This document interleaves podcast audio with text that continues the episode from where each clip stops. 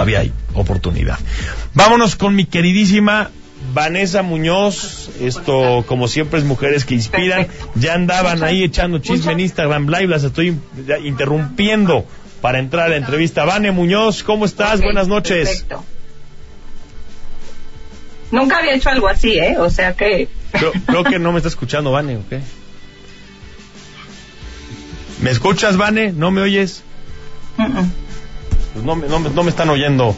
A ver, cabina, si me, si me apoyan. Eh, pero ya estamos, ya estamos ahí conectados. Vane tiene una gran invitada eh, que ha sido catedrática por mucho tiempo, el tema de historia. Eh, ella es Silvia Cano, da cátedra justamente. Ya, ya me está escuchando, perfecto. Ya, ya no la presento yo mejor, Vane, y te dejo a ti para que la presentes como se debe. Adelante. Buenas noches, Héctor. Buenas noches, querido público. Es para mí un placer ser la voz de mujeres que inspiran. Y bueno, como ya lo venía diciendo Héctor, mi invitada de hoy es, es historiadora, es catedrática, eh, es coautora de diversos libros, es una persona eh, eh, principalmente investigadora con todo el tema de ciencias sociales y humanidades y es una persona que está impactando porque lleva muchos años de docencia en un instituto privado de este, en una escuela grande a nivel nacional en México y en toda la República y también ha hecho emprendimiento de, de, ser catedrática, también ha emprendido haciendo sus cursos con todo el tema histórico online. Bienvenida Silvia Cano, ¿cómo estás?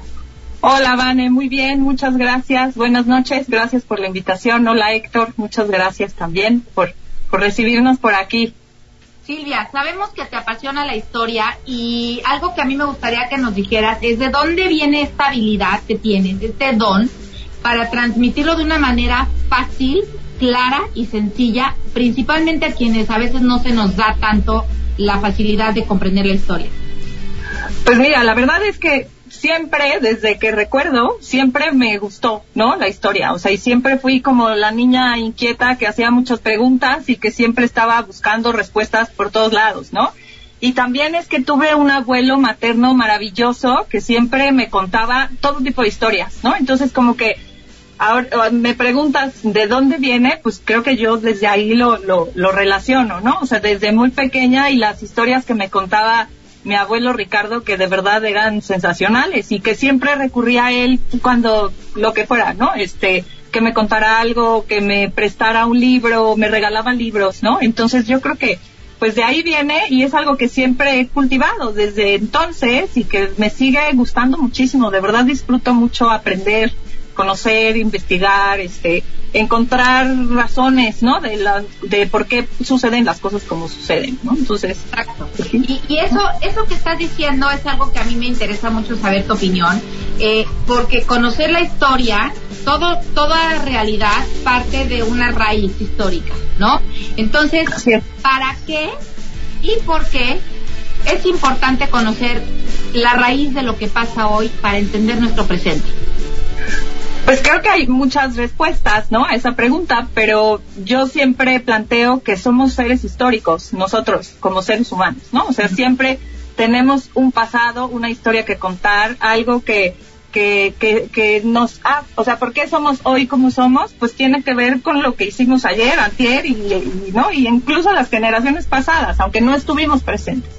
Entonces, la historia da significado, ¿no? Da identidad, da sentido a nuestra realidad en todos los sentidos, no solamente en la materia que, o en la disciplina histórica, ¿no? Sino en nuestra cotidianidad. Si tú te fijas, cuando algo pasa en tu vida y lo quieres tratar de acomodar y de entender, pues a dónde vas al pasado para tratar de detectar dónde estuvo el hilito, ¿no? Que provocó que las cosas sucedieran como sucedieron. Entonces, pues así es, o sea, la historia está en absolutamente todo, es, está mucho más eh, impregnada en nuestras vidas que de lo que yo creo que le damos eh, el crédito que, que solemos darle, ¿no? Por supuesto, y sobre todo también la importancia de crear un criterio informado y tener un criterio inteligente, digo yo, ¿no? Un criterio propio. Y, y otra cosa, por ejemplo, me gustaría también que nos contaras un poquito, porque algo, un ejemplo, Héctor, es mucho la historia culinaria, ¿no? Ah, de la comida mexicana. ¿Qué nos puedes decir, Cintia, de la historia? O sea, ¿de dónde vienen los platillos? A ver, cuéntanos tantito. Ya, como tengo hambre, esto pues va a estar pues interesante, a ver.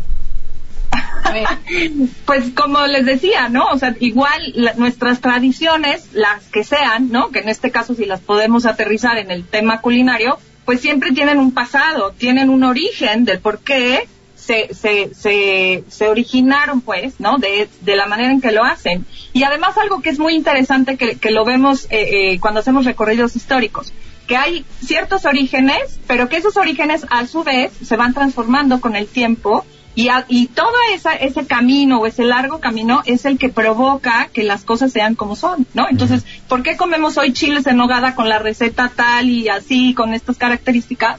Pues tiene que ver con el paso del tiempo y por qué las personas de, eh, de determinados momentos definieron que así se hacía, sabía mejor o, lo significaron en contextos políticos diferentes, ¿no? Entonces, todo tiene historia todo tiene historia y los invito a que lean un poquito de la historia del platillo típico a propósito de la temporada de chile en nogada, el mole, todo de orígenes prehispánicos, pero sobre todo también conocer nuestra historia nacional, nuestra historia internacional y sobre todo que Silvia da clases a, muchos chavos que formemos un criterio, un criterio. Gracias Silvia por haber estado con nosotros, gracias Héctor, gracias querido público en el radio, en, Instagram y en, en todas las plataformas fue para mí un honor y nos vemos en 15 días. Muchísimas gracias. gracias. Silvia. Silvia Cano, te mando un abrazo. Dicen que eres la mejor historiadora de Puebla, dice por ahí Ian eh, Luis Ruiz. Gracias, Vane, por el tema. Oye, me encanta, me encanta porque claramente, ¿no? Eh, decía Steve Jobs en alguna de sus grandes conferencias, conectar los puntos cuando hablaba de su propia historia. Imagínense cuando hablamos de la historia de una ciudad, de un país, de una familia. Todo es conectar puntos hacia atrás para poder entender nuestra actualidad. Gracias, Silvia, por hacernoslo ver de esta manera. A todos les agradezco muchísimo por habernos acompañado hoy o mañana. Les espero con más información de lo que sucede aquí en Puebla. Gracias al equipo, gracias a Israel eh, George, Enrique Limán.